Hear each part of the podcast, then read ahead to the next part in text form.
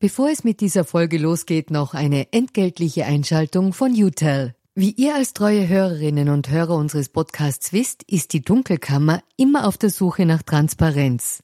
Transparenz, Fairness und Ehrlichkeit sind auch für unseren Werbepartner UTEL sehr wichtig. UTEL bietet Cloud-Telefonie und Rufnummern für Unternehmen und lebt das Wort Fairness wirklich.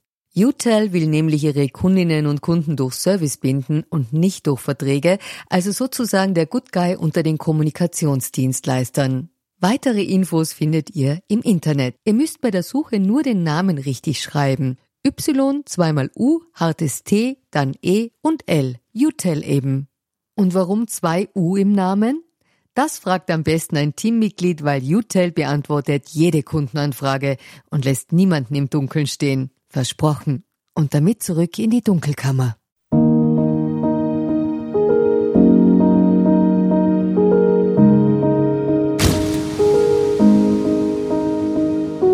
Herzlich willkommen in der Dunkelkammer. Mein Name ist Michael Nickbasch, ich bin freier Journalist und beschäftige mich mit mächtigen Menschen. Also genauer mit der dunklen Seite der Macht.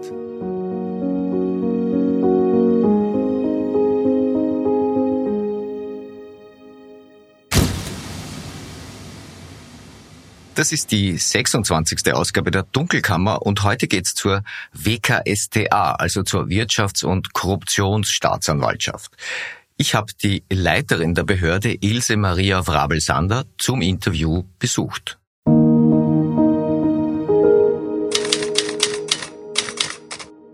Heiß umfädet, wild umstritten. An diese Zeile aus der österreichischen Bundeshymne fühle ich mich immer wieder mal erinnert, wenn es um die WKSDA geht. Heiß umfädet, wild umstritten. Das ist die WKSDA spätestens seit der Aufnahme der sogenannten Casinos-Ermittlungen, mit denen ich mich in der Dunkelkammer nun schon einige Male beschäftigt habe. Ja, gerade die ÖVP behandelt die WKSDA mittlerweile mehr als eine politische Mitbewerberin denn als rechtsstaatliche Institution. Ja, und was macht man richtigerweise mit einer Mitbewerberin? Man versucht sie zu schwächen, wo man nur kann. Siehe die wiederkehrenden Angriffe gegen die angeblichen roten Netzwerke in der WKSDA, für deren Existenz freilich bis heute der Beleg fehlt. Ja, es sind keine einfachen Zeiten für die seit 2011 in dieser Form bestehende zentrale Staatsanwaltschaft zur Verfolgung von Wirtschaftsstrafsachen und Korruption, wie sie formell heißt. Geleitet wird die Behörde seit mittlerweile gut zehn Jahren von Ilse Maria Wrabel-Sander. Sie hat den Job seit 1. Dezember 2012 inne. Ja, die Juristin gilt als furchtlos und unbestechlich, was im Zweifelsfall nicht die schlechtesten Attribute sind, um sich gegen Widerstände durchzusetzen. Ich habe die leitende Staatsanwältin gemeinsam mit äh, dem Dunkelkammer-Producer Rainer Clement in ihrem Büro besucht. Ja, und im Gegensatz zu den meisten Menschen, die einen Termin in der WKSDA haben, sind wir freiwillig hingegangen. Ja, und sie haben uns auch wieder rausgelassen. Ein Dank übrigens an Rainer Clement an dieser Stelle für 26 mehr oder weniger unfallfreie Episoden. Wenn der Sound einmal nicht gepasst hat, dann lag es immer an mir und nie an dir. Danke dafür. Ja, dann schlage ich vor, wir schalten in die WKSDA. Die Dunkelkammer auf Reisen heute bei der Wirtschafts- und Korruptionsstaatsanwaltschaft. Mir gegenüber sitzt die Leiterin der Behörde, Ilse Maria Frabel-Sander. Hallo, schönen, schönen guten, guten Tag. Morgen. Danke für die Einladung. Frau Frabel-Sander, immer gedacht, zum Einstieg reden wir vielleicht einmal darüber, was die WKSDA genau ist und was sie macht. Die Wirtschafts- und Korruptionsstaatsanwaltschaft ist eine Spezialstaatsanwaltschaft, die eingerichtet wurde äh, auf Basis von internationalen Initiativen, die sich damit beschäftigt haben, zunächst einmal die Korruptionsbekämpfung zu stärken.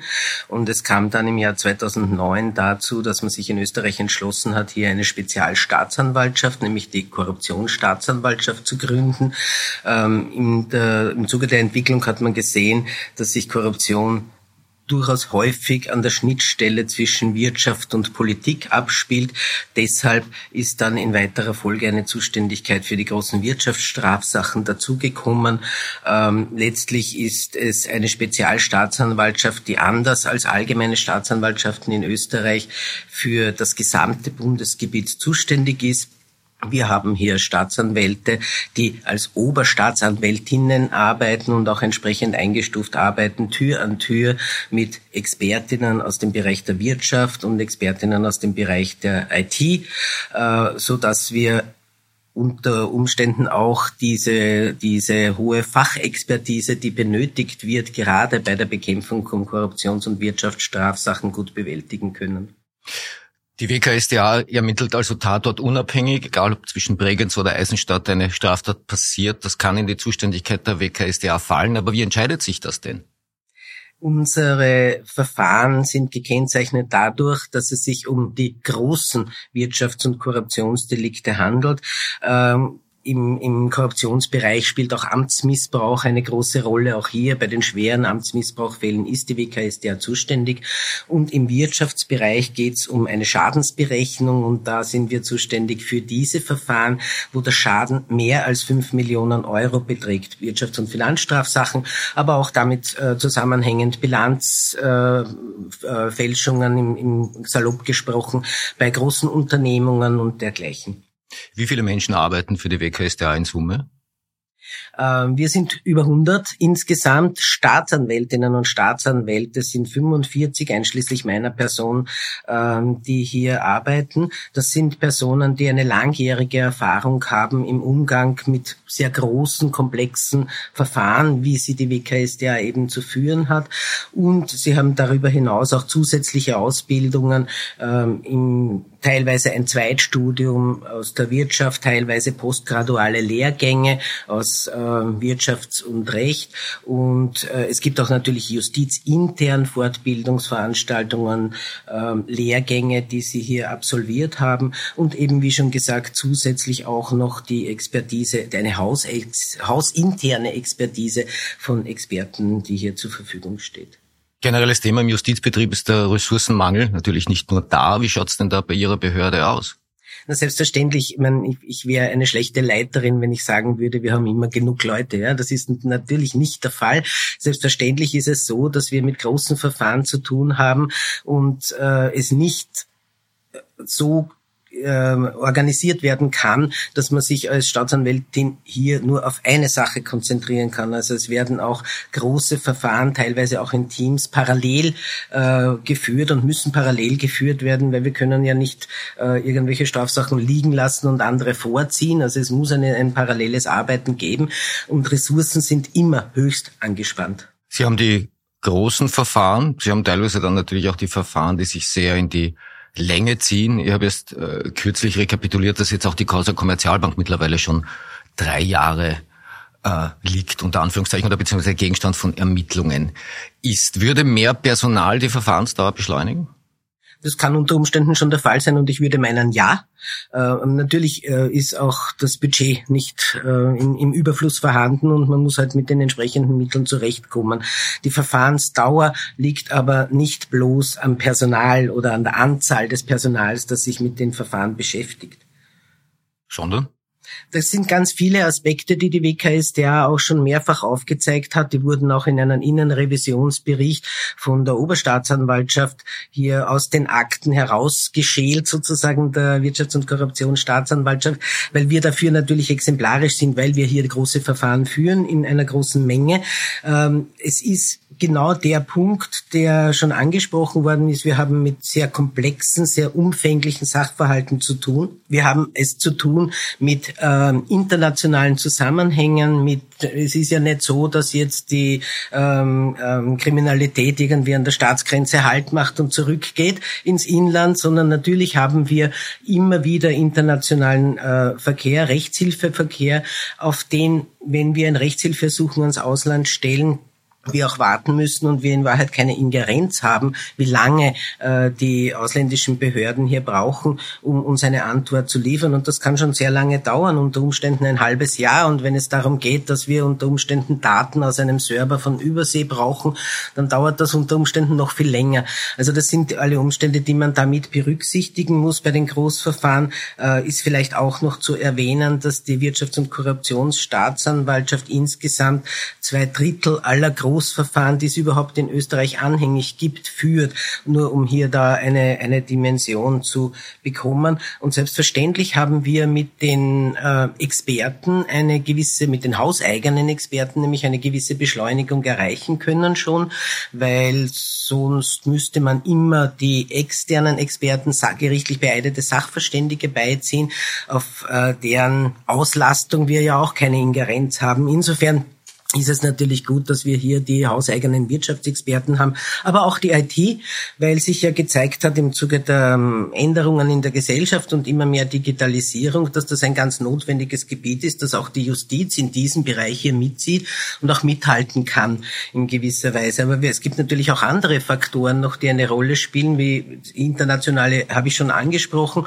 Wir haben natürlich auch im internationalen Bereich eine gewisse Beschleunigung erreichen können dadurch, dass es Joint Investigation Teams gibt. Das heißt, es gibt eine engere Zusammenarbeit in einzelnen Fällen mit ausländischen Staatsanwaltschaften wo die Formalitäten des normalen Rechtshilfeverkehrs sehr stark herabgesetzt sind und der Austausch ein, ein viel einfacherer ist. Äh, bei der Verfahrensdauer insgesamt spielt aber natürlich auch eine Rolle das Berichtswesen, das darf man nicht vergessen. Äh, wir müssen über, also bei, bei uns in der WKStA entscheidet niemals ein einzelner Staatsanwalt über so eine Sache vom besonderen öffentlichen Interesse. Äh, ganz im Gegenteil, da gibt es jedenfalls immer schon zu einem sehr frühen Zeitpunkt ein Mehr-Augen-Prinzip, aber es ist natürlich auch institutionalisiert ein Berichtswesen, dass die Fachaufsicht nicht nur innerhalb der Staatsanwaltschaft ausgeübt wird, sondern auch außerhalb durch die Oberstaatsanwaltschaft, durch das Bundesministerium für Justiz. Dort gibt es eine eigene Fachabteilung dafür und darüber hinaus in den besonders ähm, brisanten, öffentlich ähm, interessanten Verfahren auch der Weisungsrat noch einbezogen wird. Und dieses Berichtswesen bedeutet natürlich auch einen gewissen Zeitablauf, der sich auf die Verfahrensdauer niederschlägt. Wir haben aber in Österreich auch ein sehr umfängliches, ähm, aus, ausgereiftes Rechtsmittelsystem. Also es gibt ganz, ganz viele Möglichkeiten für die Beschuldigten, äh, hier von Rechtsbehelfen und Rechtsmitteln Gebrauch zu machen. Das ist grundsätzlich gut so, nämlich auch schon im Ermittlungsverfahren. Es gibt keinen Schritt, den der Staatsanwalt machen kann, gegen den man nicht irgendwas machen kann und sich dann in weiterer Folge bei Gericht auch beschweren kann. Äh, und die gerichtliche Instanz, auch das Oberlandesgericht anrufen kann.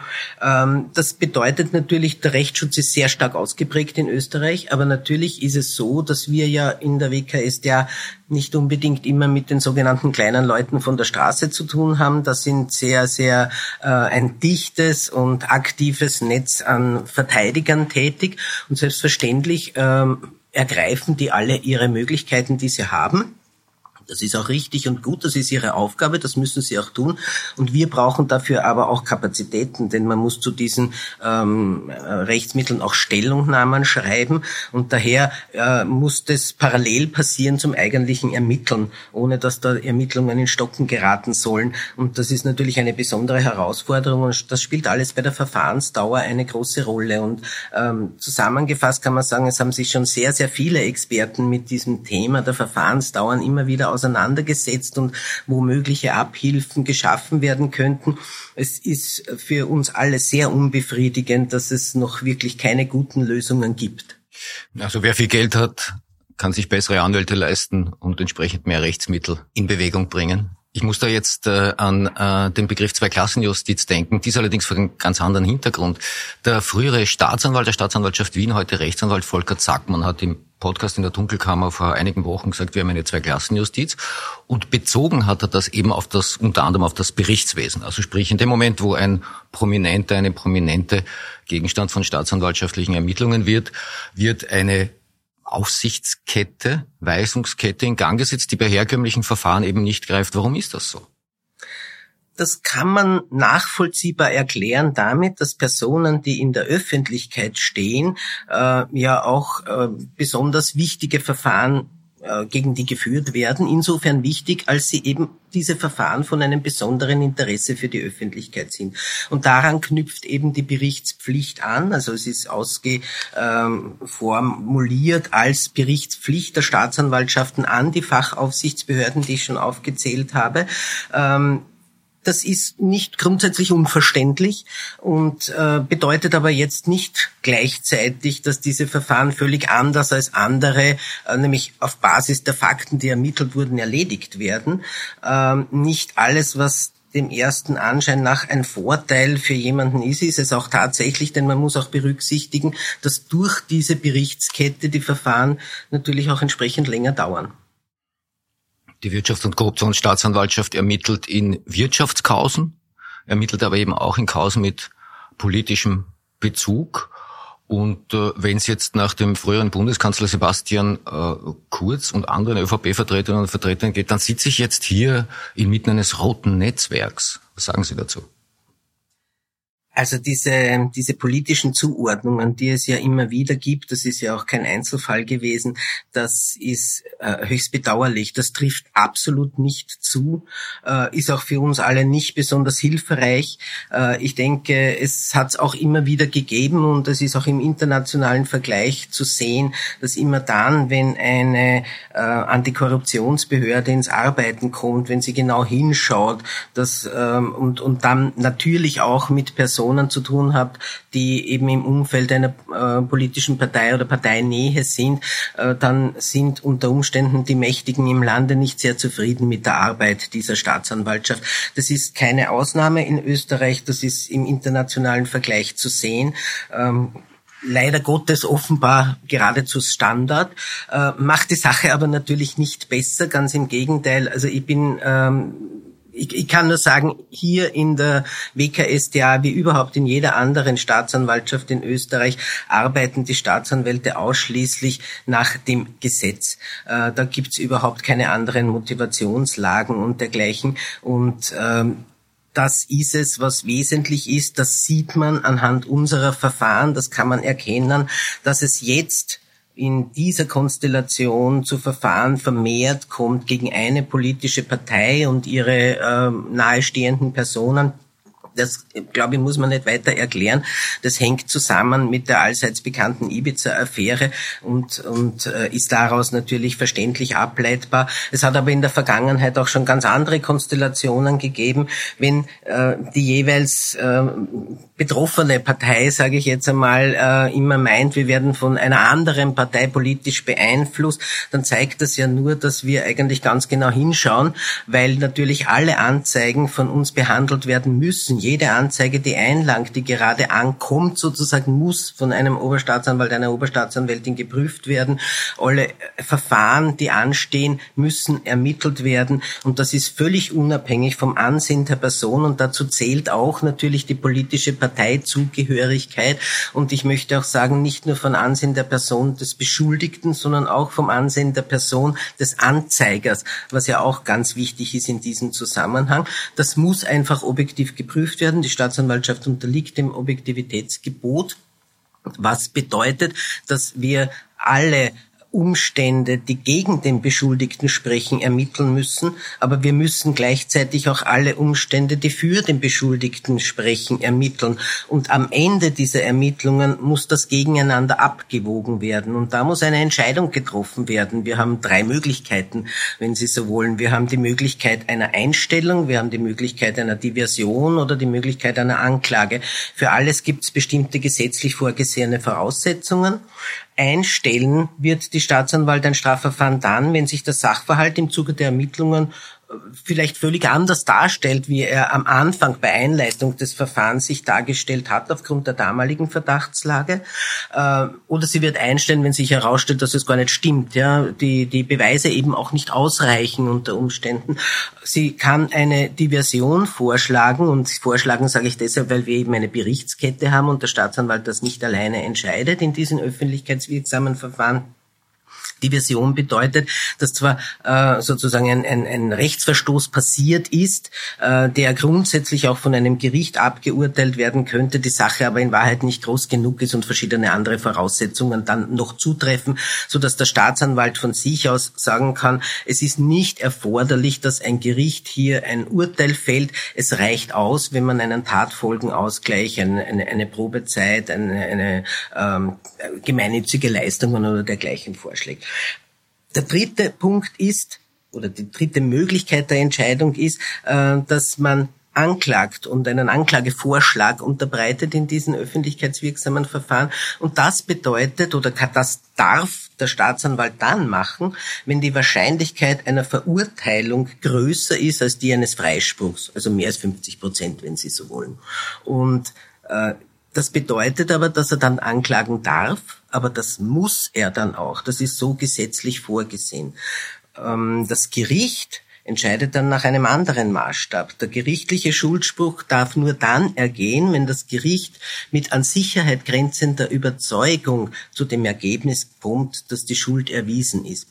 Und diese an Sicherheit grenzende äh, Überzeugung bedeutet, dass es im Hauptverfahren vor Gericht, also in der Hauptverhandlung, auch einen sogenannten Zweifelsgrundsatz gibt.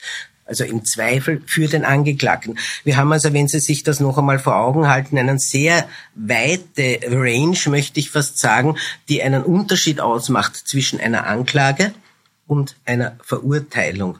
Alles andere hätte ja auch keinen Sinn, weil da brauchen wir ja kein Gericht. Äh, mit anderen Worten, ich möchte auch zum Ausdruck bringen, vielerlei Kritik ist gekommen, weil die Staatsanwaltschaft, gerade die Wirtschafts- und Korruptionsstaatsanwaltschaft, unter Umständen eine Sache zur Anklage gebracht hat, die dann mit einem Freispruch endet. Äh, diese Kritik kann ich so überhaupt nicht nachvollziehen und gelten lassen, denn nach dem, was ich Ihnen gesagt habe, sehen wir ganz deutlich, die Einstellungen, die Diversionen und die Anklagen, das ist unser tägliches Brot. Wir haben weder zu feiern, wenn es einen Schulspruch gibt und tun das auch nicht, so wie wir trauern, wenn es einen, eine Einstellung gäbe, sondern das ist die ganz normale Arbeit. Es ist eine ganz normale Sache, dass viel mehr Verfahren eingestellt werden als angeklagt werden. Und es ist auch richtig und nach den Grundsätzen des Strafverfahrens verständlich, warum nicht jede Anklage zu einem Schulspruch führt. Vielleicht nur als, als, als, als, als Rahmen, soweit ich das einordnen kann, die WKSDA bekommt im Jahr so ähm, an die, mittlerweile an die 2000 Anzeigen bzw. Sachverhaltsdarstellungen und Hinweise zu Ermittlungen kommen dann äh, schon nur mehr wenige hundert, zu echten Anklagen dann schon nur mehr wenige Dutzend. Gemessen werden sie aber tatsächlich an ihren Anklagen. Und an den Verurteilungen eigentlich so wie Sie sagen. Und das ist der Grund, weshalb ich mich auch ähm, hier dazu geäußert habe, um zu erklären, wie denn der tatsächliche Ablauf ist. Denn das Bild, das die Öffentlichkeit von der staatsanwaltschaftlichen Arbeit hat, ist ja durchaus verfälscht und ich glaube ein bisschen so auch durch äh, unter Umständen TV-Formate nach dem Vorbild von US-amerikanischen Serien. Äh, das trifft natürlich für über unsere Arbeit überhaupt nicht zu.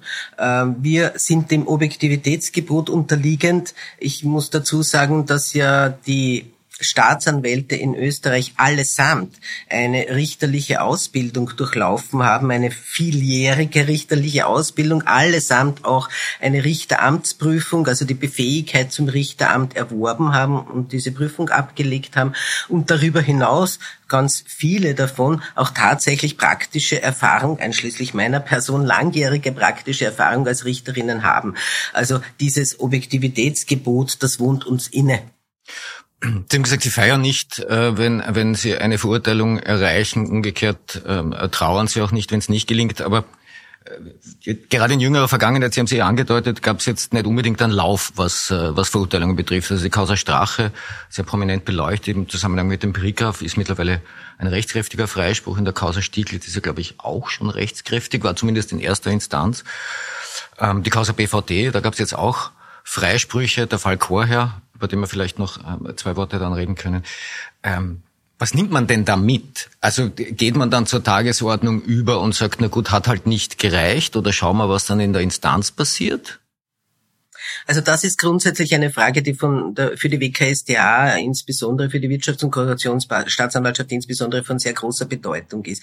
Warum ist das so? Wir haben in unseren Kausen sehr wenig bis gar keine höchstgerichtliche Rechtsprechung. Es ist schon entscheidend, dass man sich auch immer vor Augen führt, in, in, in vielerlei Hinsicht ist es so im Ermittlungsverfahren wie auch letztlich dann im Hauptverfahren vor Gericht, ähm, dass wir uns sozusagen anhand der Erkenntnisse einzelner Verfahren äh, eine erweiterte Expertise aneignen müssen und können und sollen natürlich. Das heißt, es ist ganz wesentlich, dass wir aus den einzelnen Verfahren lernen. Man kann natürlich schon feststellen, dass in der früheren Vergangenheit, bevor es die KSDA, WKSDA gegeben hat, Verfahren in diesem Ausmaß, in diesem Umfang, in dieser Komplexität auch gar nicht geführt wurden. Daher ist es notwendig, dass wir aus jedem einzelnen Verfahren lernen. Stichwort Causa Chorherr. Ähm, verstehen Sie das bitte nicht als Anmaßung ähm, an, an einer Anklage an sich, aber ähm, dass Christoph Chorherr nicht Planungsstadtrat war, hätte schon dem Staatsanwalt, der Staatsanwältin, die mit, ursprünglich mit dem Akt befasst war, auffallen können. Und er ist ja dann offenbar auch nach oben hin in der sogenannten Weisungskette niemandem aufgefallen. Wie kann denn das passieren? Also ich möchte, ohne auf diesen speziellen Fall einzugehen, ganz grundsätzlich sagen, es ist schon wichtig und gut und tut uns allen gut, glaube ich, eine gewisse Fehlerkultur zu entwickeln. Äh, man kann jetzt unterscheiden zwischen entscheidenden Fehlern und weniger entscheidenden oder gar nicht relevanten Fehlern. Das ist alles gut und schön, aber wir haben in Wahrheit kein wirklich ähm, effektives Instrument, äh, um sozusagen jedenfalls immer fehlerfrei zu arbeiten, das wird es auch nirgends geben. Was es geben soll und muss und woran die WKSD auch arbeitet, ist, dass man sich zusammensetzt und überlegt, wie können wir uns selber verbessern. Wir haben schon diesen einen, äh, dieses eine Beispiel gebracht anhand der einzelnen Verfahren, was dass die da aufgearbeitet werden müssen natürlich, das ist überhaupt keine Frage. Wir müssen aber auch darüber hinausgehen, denke ich, und sozusagen antizipieren, was unter Umständen noch sein könnte, was man wieder aus den einzelnen Verfahren lernen kann.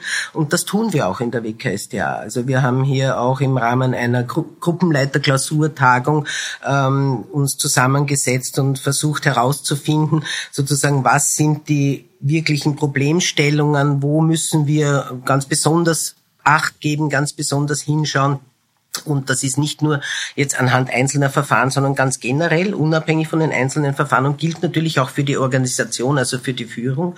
Und ich denke, dass wir hier eine sehr starke Bewusstseinsschärfung äh, durchgemacht haben und noch immer durchmachen.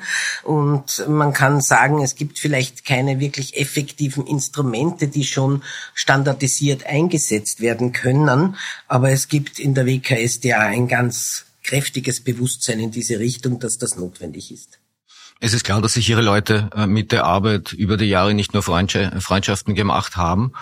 Äh, Stichwort Christian Pilnacek, vormals Strafrechtssektionschef, jetzt glaube ich immer noch suspendiert. Äh, der hat sich in Chats, in nächtlichen Chats nicht unbedingt als Freund der WKSDA positioniert, ganz im Gegenteil. Ähm, darüber hinaus hat die ÖVP zuletzt auch erkennen lassen, dass sie die WKStA gerne schwächen würde, wenn sie das könnte. Wie gehen Sie mit all dem um?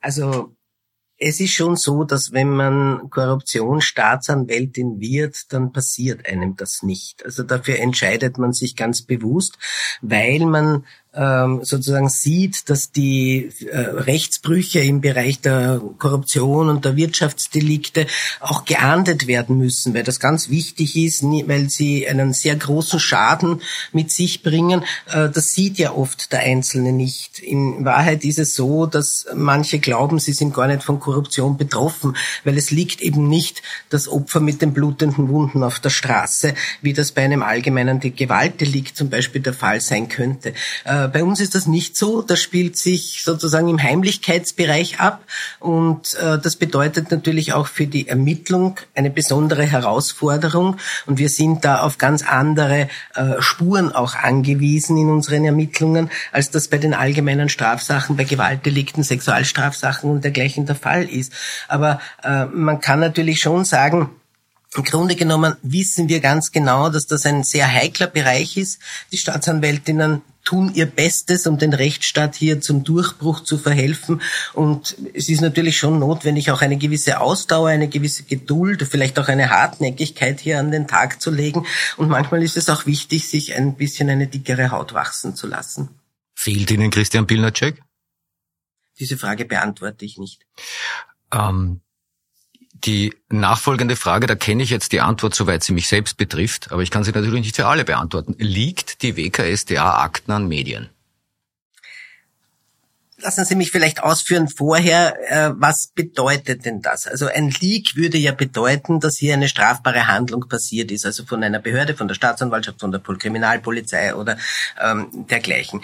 Ähm, Fakt ist, dass Akteneinsichtsrechte nach der österreichischen Rechtsordnung vorgesehen sind, und zwar sehr umfängliche. Das heißt, wir müssen die Verfahrensparteien, das sind Beschuldigte, Opfer, äh, ihre Anwälte, jedenfalls immer vom Stand des Verfahrens informieren und das geschieht durch die sogenannte Akteneinsicht. Das ist ein Recht, das auch äh, nicht geschmälert werden darf.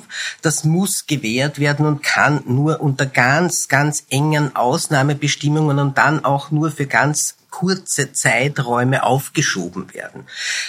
Grundsätzlich haben sie Akteneinsichtsrechte und grundsätzlich ist es so, dass die Verteidigung, egal auf der Seite eines Privatbeteiligten oder eines Beschuldigten, äh, die Rechtsvertreter jedenfalls im Interesse ihrer Mandanten handeln müssen. Die haben eine bestimmte Verpflichtung und dazu kann es unter Umständen auch entscheidend sein, dass man mit bestimmten Akteninhalten an die Öffentlichkeit geht.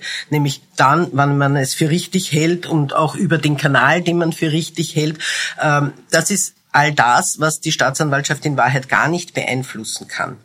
Ähm, das muss man wissen und ich möchte dazu sagen, dass Sie haben es erwähnt schon in der Fragestellung. Ich glaube, dass Journalisten selbst am besten wissen, woher sie ihre Informationen bekommen und dass das eben gerade nicht von der Staatsanwaltschaft kommt. Das aber ich mit Ihnen auch über dieses Thema sprechen muss und diese Frage gestellt bekomme, zeigt ja ganz deutlich, dass äh, das ein Thema ist, das in Wahrheit gar nicht im Interesse der Staatsanwaltschaft liegt, sondern im Interesse derjenigen, die daran Interesse haben, dass die Staatsanwaltschaft unter Umständen geschwächt wird. Also vielleicht können wir diesen Punkt abschließen. Ja, vielen Dank. Ich habe die Frage auch quasi für Andreas Hanger gestellt und nicht so sehr äh, für mich selbst. Aber ist es denn jetzt ein Problem für Sie, wenn Leute wie ich aus Ermittlungsakten zitieren? Die Problematik, die sich ergibt, äh, möchte ich so darstellen. Das Ermittlungsverfahren ist kein öffentliches. Das ist nicht unbedingt geheim, aber es ist nicht öffentlich. Während das Hauptverfahren bei Gericht, also der Strafprozess, wie man es langläufig in den Medien liest, der ist öffentlich. Da gibt es einen Öffentlichkeitsgrundsatz. Im Ermittlungsverfahren nicht. Es hat mehrere Gründe. Einerseits sollen ja auch die äh, Ermittlungsmaßnahmen keinesfalls äh, öffentlich werden zu einem Zeitpunkt, wo unter Umständen äh, dann so, so reagiert werden könnte von den Beschuldigten. Also sie sollen ja auch effektiv bleiben können. Und auf der anderen Seite müssen wir natürlich jedenfalls immer die Beschuldigtenrechte wahren. Und äh, da zu gibt es eben den Grundsatz, dass Ermittlungen nicht öffentlich sind. Äh, ich denke halt, äh, es ist auch die Pressefreiheit ein sehr hohes Gut. Und es gibt jetzt schon Bestimmungen, die natürlich äh, maßhaltend sind, was medienrechtlich an Veröffentlichungen erlaubt ist und was nicht. Und alles andere ist Sache des Gesetzgebers. Also Sie nehmen es quasi bis kommt. Es gibt ja auch da Bestrebungen, äh, insbesondere von Seiten der Verfassungsministerin Caroline Edstadler, hier das Zitieren aus Ermittlungsakten nach deutschem Vorbild, wie sie immer sagt, zu unterbinden. Also Sie hätten damit wahrscheinlich weniger ein Problem als ich. Also äh, die, die Problematik, muss ich sagen, ich möchte noch einmal, es gibt eben für das eine wie für das andere genügend Gründe und man muss das gegeneinander abwägen. Es gab äh, rund um das sogenannte Casinos-Verfahren, das ja, das ja äh, Leute mit ÖVP-Bezug äh, betrifft, äh, immer wieder mal auch Spannungen mit dem Bundeskriminalamt. Und da wurden Ideen diskutiert, na, bräuchte eine Behörde wie die WKSDA nicht äh, mehr eigene Ermittler, also Stichwort eine Art Justizpolizei. Gut, das gibt's nicht. Brauchen Sie das?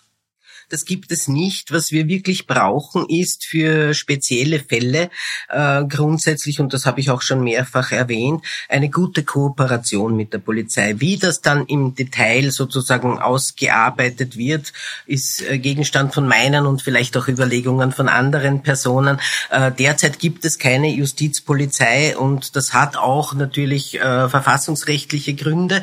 Ähm, ich denke, man sollte darüber nachdenken, wie eine intensivere Kooperation geschehen kann. In anderen Ländern gibt es das schon, also ganz abwegig ist es ja nicht.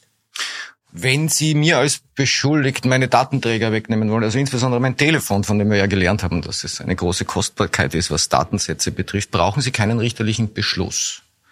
Äh, soll das so bleiben? Ich möchte noch einmal darstellen, warum das so notwendig ist in den äh, Ermittlungen der Wirtschafts- und Korruptionsstaatsanwaltschaft, dass wir auf elektronische Daten zurückgreifen können. Wir, ähm, die, die Strafsachen, die wir aufklären müssen, und das ist unsere Arbeit, ja, wir sind eine eher eine Aufklärungsbehörde als eine Anklagebehörde. Da kommt es darauf an, den Sachverhalt aufzuklären. Äh, wenn wir gute Ermittlungsmaßnahmen dafür haben, werden wir das schaffen, und das ist ganz wesentlich, weil abschreckend ist in Wahrheit zwar auch die Strafdrohung, aber weit mehr Abschreckung kann erzielen, die Wahrscheinlichkeit entdeckt zu werden. Das heißt, jedes Verfahren, wo wir einen Sachverhalt gut aufklären können, kann natürlich auch präventiv abschreckend wirken. Und wir haben in unseren Bereichen es zu tun mit äh, einem Deliktsbereich, der sich im Heimlichkeitsbereich abspielt. Das bedeutet, äh, wir sehen das nicht. Es gibt unter Umständen keine unmittelbaren Tatzeugen, die sozusagen eine Geldkofferübergabe sehen würden. Es gibt äh, nicht die, die Tatortspuren, die ich schon angesprochen habe, wo äh, ein, ein, ein Verletzter da liegt und man oder oder eine Leiche und man hat DNA-Spuren, die man sucht. Man sucht die Tatwaffe. Und Tat, unser Tatort ist in Wahrheit das Smartphone und das bedeutet, dass wir darauf angewiesen sind, solche elektronischen Daten zu bekommen, um den Sachverhalt aufzuklären. Alles andere, was auf diesen äh, Datenträgern, in welcher Form auch immer, ob das jetzt Telefone, Computer und dergleichen sind, äh, ist nicht relevant für uns ist ausschließlich relevant die strafrechtliche Komponente, also alle Daten, die strafrechtlich relevant sind und das andere wird ja auch gar nicht zum Akt genommen. Äh, dazu bedarf es eben entsprechender Expertise auch in der Auswertung. Ich habe Ihnen eingangs schon erwähnt, dass wir dazu ja uns auch von Seiten der Justiz besser aufgestellt haben. Es gibt jetzt IT-Experten der Justiz, die auch aufgestockt worden sind, zuletzt in der Personenanzahl und die uns da sehr äh, unterstützen bei diesen äh, forensisch standardisierten, guten Auswertungen und das ist notwendig. Und äh, wenn wir diese, wenn also ich möchte so sagen, weil Sie das als, als Frage formuliert haben, wie wir dazu stehen mit der, mit der gerichtlichen Bewilligung. Äh, ich glaube, man muss sich vor Augen halten, dass alles das, was in diesem Zusammenhang bereits in letzter Zeit gesagt wurde, äh, jeweils instrumentalisiert werden kann, weil wir kaum mehr eine sachlich bezogene oder faktenbasierte Diskussion mehr zulassen. Das habe ich nicht so gerne. Was ich aber sagen kann, ist, äh, dass das natürlich auch ein Zeitfaktor ist. Denn einerseits müssen wir auf Daten zugreifen können zu einem Zeitpunkt, wo keine große Gefahr besteht, dass unter Umständen Beteiligte Daten vernichten, löschen, wie auch immer. Also jedenfalls, dass diese Daten verloren gehen würden. Und auf der anderen Seite ist es schon sehr wesentlich zu sehen, dass wir ja bei Gericht eine, eine ganz angespannte äh, Situation auch haben, was die äh, äh Kapazitäten, die personellen Kapazitäten anlangt. Und jeder Schritt, der sozusagen als zusätzliche Aufgabe zu jemandem, der mit angespannten Kapazitäten arbeitet, dazukommt, vereinfacht das nicht gerade, was den zeitlichen Aspekt anlangt. Das sind die Aspekte, die aus meiner Sicht mit berücksichtigt werden müssen. Wobei ich mich ja darauf verlassen müsste, dass Ihre Sicherstellungen von Datenträgern auch quasi einer richterlichen Würdigung standhalten würden, oder? Kann ich mich darauf verlassen? Also nachdem wir eine hervorragende Rechtsmittelstatistik haben, was Hausdurchsuchungen anlangt, und da geht's ja auch um die, um die Datenträger schließlich, kann ich mich dem anschließen. Einer parlamentarischen Anfragebeantwortung vor ein paar Monaten durch das Justizministerium habe ich entnommen, dass die WKSDA seit ihrer Gründung 11.748 Hausdurchsuchungen vornehmen hat lassen. Wir wissen mittlerweile, dass die Zahl Quatsch war, aber ich weiß noch einmal ein oder mehr, hat auch Sie Gelegenheit bekommen zu sagen, dass die Zahl dann doch niedriger war. Selbstverständlich ist das so. Äh, man sieht daran nur, dass wir in der Justiz ähm, sozusagen, wir haben alle äh, ein Instrument zur Verfügung, das ist die Verfahrensautomation Justiz. Und daraus werden dann entsprechende Zahlen äh, herausgenommen eingeben, tun das die Kanzleien bei den Gerichten und bei den Staatsanwaltschaften. Das ist nicht falsch.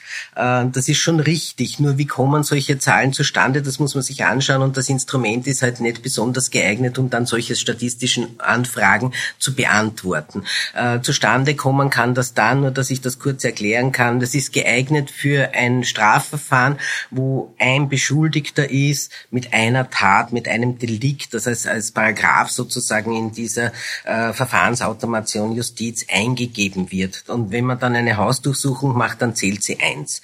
Wenn ich ein äh, Strafverfahren habe mit zehn Beschuldigten, dann zählt diese eine Hausdurchsuchung zehn. Und wenn ich einen Beschuldigten habe, der fünf strafbare Handlungen in der Verdachtslage zu ermitteln hat, dann oder gegen, gegen den wir ermitteln wegen fünf Paragraphen sozusagen salopp gesprochen, dann zählt schon 50. So kommt das zustande. Ich möchte äh, noch auf einen Punkt kommen, der für mich doch eine neue Qualität hat, gerade auch rund um dieses Casinos-Verfahren. Da wurden Mitarbeiterinnen und Mitarbeiter der Staatsanwaltschaft teilweise persönlich, öffentlich angegriffen. Da wurde vom Prinzip abgegangen, die Staatsanwaltschaft in ihrer Gesamtheit zu begreifen, sondern da wurde individualisiert, kritisiert. Wie geht man damit um? Auch das ist ein Aspekt, der vielleicht äh, auch schon einen Teil meiner Antwort betroffen hat, äh, mit, mit der etwas dickeren Haut, die ein Korruptionsstaatsanwalt, eine Korruptionsstaatsanwältin haben muss. Auch das ist international so bekannt macht's aber jedenfalls nicht besser.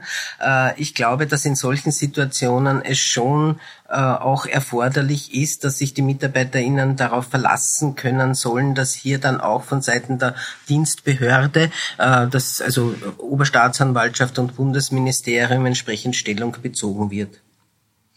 Das ist aus meiner Sicht schon auch ein Teil des MitarbeiterInnen-Schutzes. Wie wichtig ist Ihnen Öffentlichkeitsarbeit? Interessante Frage vor dem Hintergrund, dass Sie gerade mit mir hier sitzen.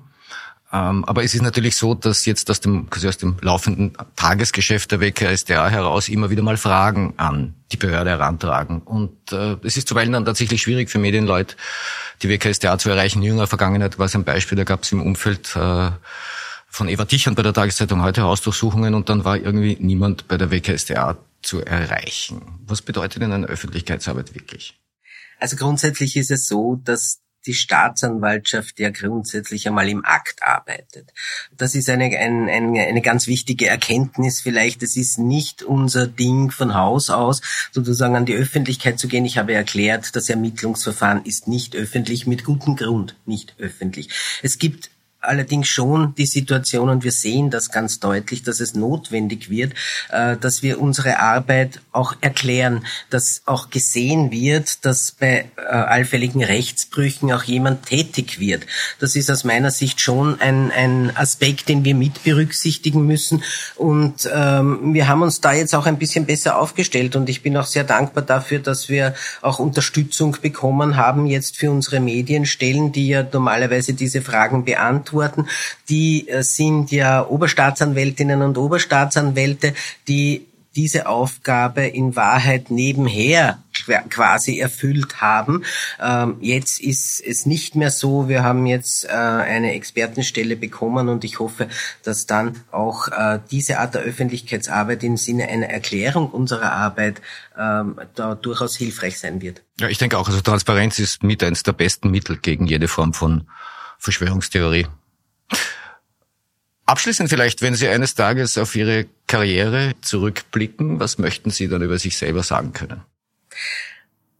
Das ist eine interessante Frage. Also äh, ich möchte eigentlich sagen können, äh, dass die WKSDA dazu beigetragen hat, die Aufklärungswahrscheinlichkeit zu erhöhen. Ich möchte sagen können, dass wir damit auch schöne Erfolge gefeiert haben, die Sachverhalte aufzuklären, dass wir auch zurückgreifen konnten auf Situationen, wo wir zur Schadensgutmachung beigetragen haben. Und ich möchte sagen, dass wir ein bisschen mehr vielleicht zur Sensibilisierung und zur Bewusstseinsbildung beitragen konnten. Das wäre mir wichtig, denn ich bin überzeugt davon, es kommt eigentlich niemand korrupt zur Welt.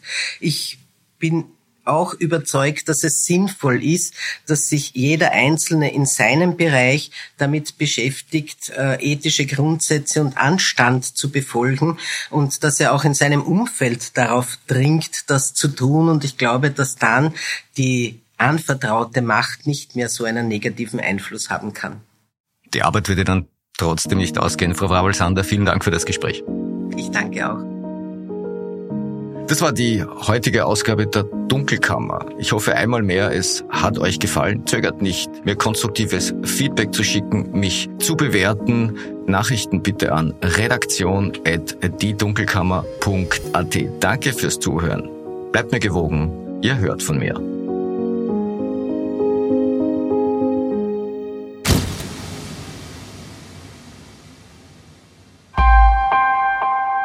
Missing Link